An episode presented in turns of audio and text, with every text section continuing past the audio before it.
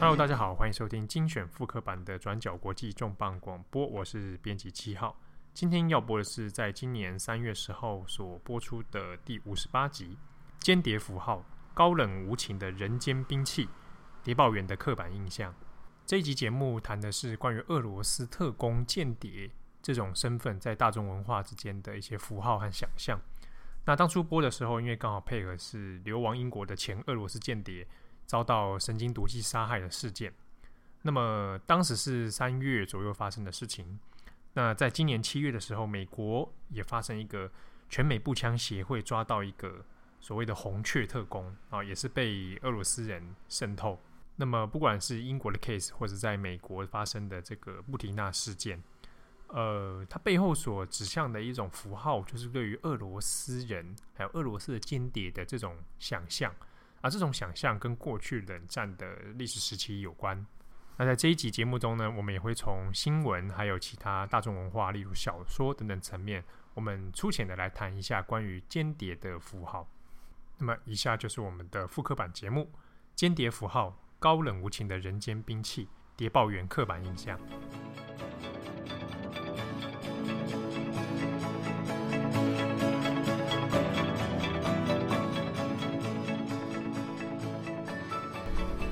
Hello，大家好，欢迎收听本周的转角国际重磅广播，我是郑红，我是七号，我是八号。这个礼拜有一个前俄罗斯的间谍，他流亡到英国之后，然后在潜伏了八年，过得平安无事的日子，但是在这个礼拜突然在逛街路上被人以不明物质，那今天证明是说是神经毒剂，然后可能是注射还是怎样，反正他就中毒了，然后直到目前都还是在命危的状态。那这起谍对谍的这种谋杀事件，在英国引起非常高度的恐慌与关注。那第一个当然是呃，这个被刺杀的这位前 KGB 的间谍，他其实是在二零一零年的时候才透过换呃交换间谍协议，然后从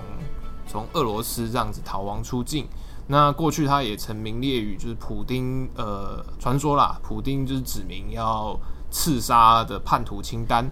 目前证实说，在使用于这起呃谋呃攻击案中的神经毒剂，那现在到目前为止都还不太确定说是什么什么样的成分，不知道是 VX 啊，还是沙林毒气啊，还是所以呢，就是大家也开始恐慌。那哎，说是不是在英国这样算不算是化武攻击事件？那。间谍说到间谍，最近台湾也上映了一部好莱坞的电影，由珍妮佛劳伦斯所主演的，那叫做《红雀》。那呃，它广告也打得蛮大的，然后就会有一些有的没有的，比如说哎、小珍妮佛三点全露什么有的没的，对，嘿，就很耸动。然后他讲的其实是。呃，俄罗斯的间谍的故事，以内容也因为就是诶、有一些什么血腥的拷问桥段啊，然后很露骨的煽情的什么裸露画面啊，引发了一些讨论。那但是呃，真正的红雀，真正的俄罗斯间谍是这样的吗？嗯，在《红雀》这部电影里面，因为是三月在台湾上映嘛，那它其实是来自于一本小说同名的小说改编，那它的作者是 Jason Matthew。那其实曼奇本身也是，他其实就是间谍背景出身，他是美国 CIA 的探员。那他在写《红雀》这本书之后改编成电影，其实里面很一个着重的情节就在于说，有一个俄罗斯的女间谍，那他们有受过专门的训练，那专门是以比如说以他们的美色，然后用美人计去诱骗其他对手国家，比如说诱骗 CIA 的探员，那想办法从他们身上套出。情报或者用担任这种双双面间谍的身份，那在红雀里面呢，呃，因为受到作者本人背景关系，他本人也有涉及过这种呃对俄罗斯的情报单位工作，那他就指指出说，俄罗斯的确有这种专门的机构啊，就叫 Sparrow 这种学校这种学校，然后训练俄罗斯的女性成为一个呃专门以外貌来来下手的这种。这种间谍，那在这个小说里面呢，有特别提到说，其实他们训练的过程非常残酷，然后甚至是可能会去吸收一些呃家庭环境比较不好或者有一些特别需求的那个女性，比如说在《红雀》的故事里面，女主角 Jennifer Lawrence 她所演的女主角，本来是一个跳芭蕾舞的演这个舞者，但是因为车车祸跟外伤的关系，那最后反而要被吸吸收成到这个学校里面。你在笑什么？但是这样听起来其实有一点很像刻板印象。对，俄罗斯女生都要会跳芭蕾舞，俄罗斯女生都可能是间谍。这是很有很有趣的是，每次讲到谍报啊，然后里面如果出现了俄罗斯的间谍。他就会开始讲，他可能有背景，比如说他前苏联如何如何，然后比如说在红雀里面就是有讲说，组织就是苏联时期做出来的。那这些间谍的女性呢，大部分就是高冷啊、神秘啊，然后有芭蕾舞基础啊，那甚至有其他文艺的天分啊等等。那好像每次讲到俄罗斯的间谍的时候，大概都不脱这些印象。但在现实中真的是这样吗？呃，以。那个 Jason Jason Matthew 的说法是，的确有这样的状况，但是他并不是所有的俄罗斯间谍都长那个样子。我们今天看到是有有时候是为了戏剧或者为了情节的铺陈，然后他需要一个比较吸引人的角色出现。但是我们必须要留意的是说，并不是所有的间谍都长成那个样子，或者他们从事的任务都一样。那这几天我们其实在看，就是这个英国的。这有点复杂。英国的前俄罗斯间谍疑似被俄罗斯刺杀事件，但新闻里面其实也有提到，这名呃前 KGB 的上校，他其实在二零一零年的时候，透过交换协议才呃离开俄罗斯，才撇清就是跟过去的叛国罪嫌。呃，他交换的其中一名是在美国的俄罗斯间谍 Anna Chapman。对，那其实呃现实生活中的真正的俄国艳丽女间谍。呃、，Anna Chapman，她其实是呃透过她在美国经商的关系，伪装成呃一般普通的商人啦，游走在曼哈顿那些纸醉金迷的场合里面，然后结交各权贵。那她后来在二零一零年的时候就被康被 FBI 抓到，然后身份曝光之后，呃，媒体就纷纷报道说啊，真的有俄国艳丽女间谍会来这样。那除了呃，在现实生活中有这些间谍的出现之外，其实，在文学上面，间谍小说也已经就已经变成了一个呃蛮大宗、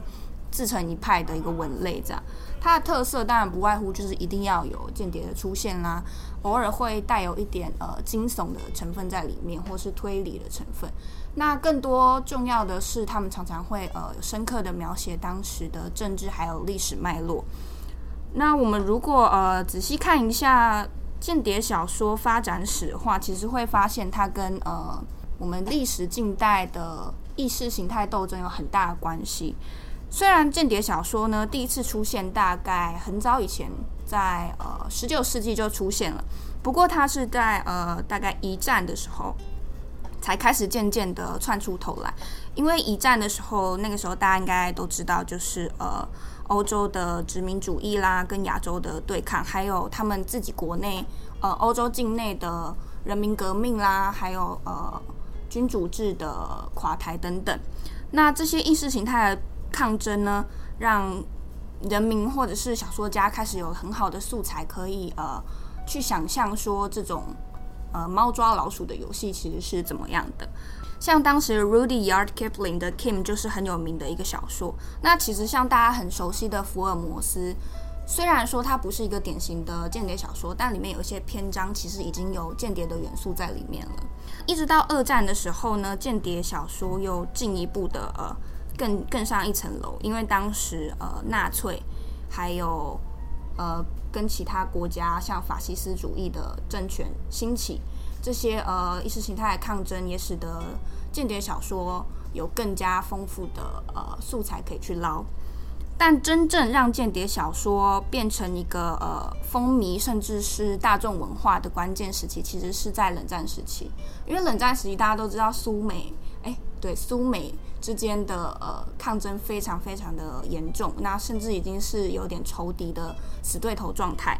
大家除了像以前一样好奇说，哦，间谍到底是怎么样啊，或者是呃这种危险的刺激感之外，更多的是一种整个国家对另外一个呃敌对国家的实体想象。像是呃在冷战时期有几个很有名的作家，其中有一个是约翰·勒卡雷。那约翰·勒卡雷很有趣的一点是。他其实自己本身的背景也有间谍情报的背景。那他的作品里面，也因为他自己当过间谍，所以有了一点自传的色彩在里面。他写了很多有名的小说，像是呃，二零一六年被改编成影集的《夜班经理》，就是那个 Tom Hiddleston 演的那个，嗯，然后像电影《疑云杀机》啦等等，也都是非常有名的。不过有一点还蛮特别的是，像呃，在早一点之前的另外一个小说家 Ian Fleming，他其实是呃大家熟知的《零零七》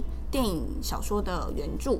那 Ian Fleming 他写的《零零七》的小说背景，因为他的自己的间谍身份，呃，而有很大的帮助。像是他在呃一九三九年的时候，他就曾经在英国的军情六处 MI6 工作过。那二战的时候又当呃安保局的 spy 啦，然后一直到一九五三年，他才呃开始写了他的第一本间谍小说《皇家夜总会》。那不久之后，因为他的小说得到了市场上还有呃风评上巨大的成功，他后来就呃不当间谍，就是正职开始当作家。那在《零零七》的间谍小说呃间谍电影里面，庞德是非常风流倜傥那种花花公子英雄形象。那演变到了约翰·勒卡雷这个时期呢，他笔下的间谍反而是呃没有那么英雄主义。也是呃反庞德式的，比较有点鲁蛇吧，比较软弱这样。那苏联解体，然后冷战结束之后，彼此意识形态的对立没有看起来没有这么严重之后，间谍小说就突然急剧的呃，不管是在销量啦，或是大众的关注度都急剧的下降，因为大家就猫抓老鼠游戏游戏失去了其中一个，就很难玩下去了嘛。像《纽约时报》当时其实原本有一个。间谍小说的专栏也因为这样而被收掉了，然后沉寂了一阵子的间谍小说，一直到呃九一事件之后又开始有回暖的形象。那想当然是因为恐怖主义，还有呃近几年来非常严重的各种意识形态左派啦、右派的对立等等，才又开始呃慢慢回升。那我们前面讲到说，像零零七的小说啊，然后加上他作者本身也是有 MI6 的背景。但是后来改编成电影之后，其实我们近代以来对于在大众媒体上面想象的间谍或者想象的这种呃谍报战的形象，其实很多也来自于《零零七》电影的改编。那以往就会有一个呃，在研究大众文化里面就有一个名词叫做庞德符号。那除了是在解释像这种庞德这种属于风流型的间谍形象之外，还有相反的，就是与庞德对立的那种苏联的间谍。所以，我们前面刚刚讲到那些啊，俄罗斯间谍的形象啊，高冷啊，冷酷啊，冷血，然后被训练成那种杀人兵器，然后没有没有没有个人意识、洗脑啊，这种其实很多跟早期的从一九六二年以后那个庞德第一部电影出来以后，然后那种长期以来对于形塑敌人的样子，其实有很大的关联。那大家可以知道，就是呃，在庞德系列里面电影那个敌人组织就是所谓的魔鬼党嘛，恶魔党，后来。呃，有改编成电影，就是那个《恶魔四伏》那一部，那里面就是长期是在小说的核心里面一个很多俄罗斯人组成的一个恐怖组织。他的假想敌，如果现在再拿苏联的人出来的话，就会觉得好像已经有点不合时宜了。所以慢慢的那种间谍的形象或者敌人的形象，慢慢变成哎、好像可能是来自中东啊，或来自其他什么地方。那呃，七号或八号，你们有没有什么就是？这好像有点间谍的代号啊！对啊，真的耶！转角七号，零零七跟零零八，行动代号。有没有什么就是诶、欸，对于间谍小说、间谍电影很有印象的作品？除了零零七之外哦，我其实没有很爱零零七耶。小时候看过几个，后来就没什么看了。哦，那你就那有任何就是类似的谍报片也可以啊。我知道那个德国有一部《窃听风暴》，我还蛮喜欢的。对，那个算吗？哎、欸，不算吗？他有窃听人，他对自己人啊。可是东德系的，好吧？对啊，哦，只能算警种，不能算间谍。其实我觉得台湾也蛮适合开发这种题材，也蛮多的这种，对不对？台谍与共谍啊。可是以前好像可能会有哦。就是以前在这对，其实其实是一定有啊，什么长江七号这种老梗，对，这里是一定有。其实很多故事是可以聊的，只是我们好像没有退休的情报员会出来写小说。那为什么台湾的影视文化好像比较少看到类似的题材啊？就比较可惜啊，就是缺乏那个故事母本吧。嗯，我们需要一个母本出来。对啊，之前就是有像中国拍那个《风声》那个电影，哦，它有涉及一些谍报啊，嗯、然后就喜欢弄一些什么行球的片段啊之类的。嗯、大家都爱看这种。干嘛？就结论是，你们其实也都没有在看间谍小说。小说、欸、我比较少、欸，真的。没有。谍？集。你你讲的好像你好像看很多，啊，没有没有没有没有，那这几年就很红啊，像刚刚勒卡雷的好几部都改编成电影了，啊。就我觉得悬疑推理类真的有有这几年有慢慢又再回来，有很多人也在在去 push 这一块，对啊。好，既然这样好像没办法收尾，那就到此结束。谢谢大家收听本周的转角国际重磅广播，我是郑红，我是七号，我是八号，小心匪谍就在你身边，拜拜。